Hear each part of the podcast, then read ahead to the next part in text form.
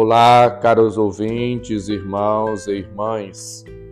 Abramos os nossos corações e nossos ouvidos para fazermos o um encontro com a palavra de vida e salvação e nos deixarmos orientar e capacitar pelo Senhor. Por isso, se vós não sois fiéis no uso do dinheiro injusto, quem vos confiará o verdadeiro bem? O Senhor esteja convosco, Ele está no meio de nós. Proclamação do Evangelho de Jesus Cristo segundo Lucas, capítulo 16, versículos de 9 a 15. Glória a vós, Senhor. Naquele tempo, Disse Jesus aos seus discípulos: Usai o dinheiro injusto para fazer amigos, pois quando acabar, eles vos receberão nas moradas eternas. Quem é fiel nas pequenas coisas, também é fiel nas grandes. E quem é injusto nas pequenas, também é injusto nas grandes. Por isso, se vós não sois fiéis no uso do dinheiro injusto, quem vos confiará o verdadeiro bem? E se não sois fiéis no que é dos outros, quem vos dará aquilo que é vosso? Ninguém pode servir a dois senhores, porque ou odiará um e amará o outro, ou se apegará a um e desprezará o outro. Vós não podeis servir a Deus e ao dinheiro. Os fariseus, que eram amigos do dinheiro, ouviam tudo isso e riam de Jesus. Então Jesus lhes disse: Vós gostais de parecer justos diante dos homens, mas Deus conhece vossos corações. Com efeito, o que é importante para os homens é detestável para Deus. Palavra da salvação. Glória a vós, Senhor. Caros ouvintes, irmãos e irmãs, Jesus, após apresentar a parábola do administrador desonesto, Agora parte para o ensinamento doutrinal. O primeiro ensinamento refere-se à morte, momento no qual nada tem valor. O dinheiro perde todo o seu interesse, pois nos será tirada a administração de todo e qualquer bem, conforme ouvimos no versículo 9 viver uma vida sendo ricos diante de Deus, colocando toda a nossa força, a nossa esperança em Deus.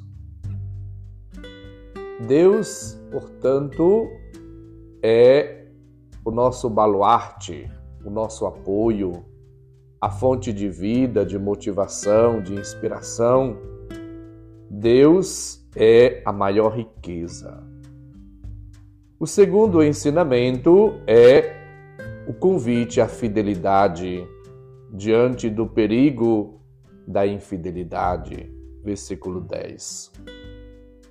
Somos chamados, portanto, a viver em conformidade com a palavra de Deus, com os preceitos divinos, aderindo e seguindo com alegria na simplicidade de vida, no desapego, na liberdade, na pobreza de espírito, na obediência, no amor a Deus e ao próximo, na prática da caridade. Jesus anuncia, portanto, o ensinamento essencial Servo algum pode servir a dois senhores? Não podeis servir a Deus e ao dinheiro. Versículo 13. Portanto, nós devemos analisar e perceber onde está o nosso coração. Onde está o nosso coração, aí está o nosso tesouro. O discípulo, a discípula de Cristo, tem que fazer uma escolha. O amor a Deus implica a rejeição do dinheiro, do apego aos bens, às coisas. O amor implica o serviço, a doação, a dedicação, o gastar-se pelo outro. O amor se torna serviço. Foi o que Jesus mostrou com a sua vida antes de dizer com palavras capítulo 13 do Evangelho de João apresenta Jesus que assume a condição de um servo e lava os pés dos discípulos e depois diz: Eu, vosso mestre, Senhor, vos lavei os pés, vós deveis fazer o mesmo. Jesus convida a todos à humildade diante dos fariseus que se tem por justo aos olhos dos homens, versículo 15. Caridade, serviço e humildade devem andar juntas, para que de fato sejam expressões da bondade, da benevolência, da presença, da graça de Deus. Somos todos convidados por Cristo a encarnar na nossa vida o amor e revelá-lo de maneira concreta nos gestos, atitudes, ações, obras, comportamentos diários. Assim vivendo, nós vamos revelando, irradiando, manifestando a bondade, a misericórdia, a ternura, o amor de Deus a todas as pessoas.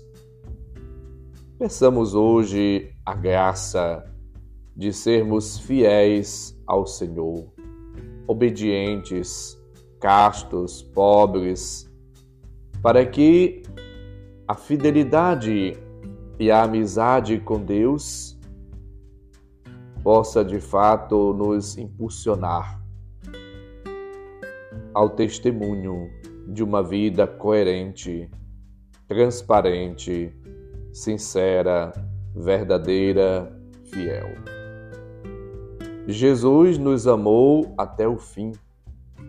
Nós somos chamados também a amar sempre.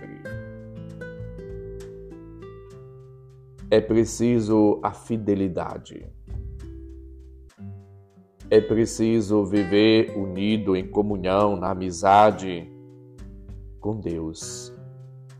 Caminhemos, portanto, diante do Senhor na fidelidade, no amor, no serviço, na dedicação. Sejamos fiéis e perseverantes. Sejamos humildes e simples.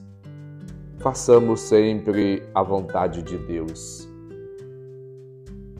e abramos-nos sempre à graça, à ação, aos dons, aos carismas, aos frutos do Espírito. E assim, guiados, conduzidos, impulsionados pelo Espírito de Deus, sejamos criaturas novas e testemunhemos o Senhor no cotidiano de nossas vidas.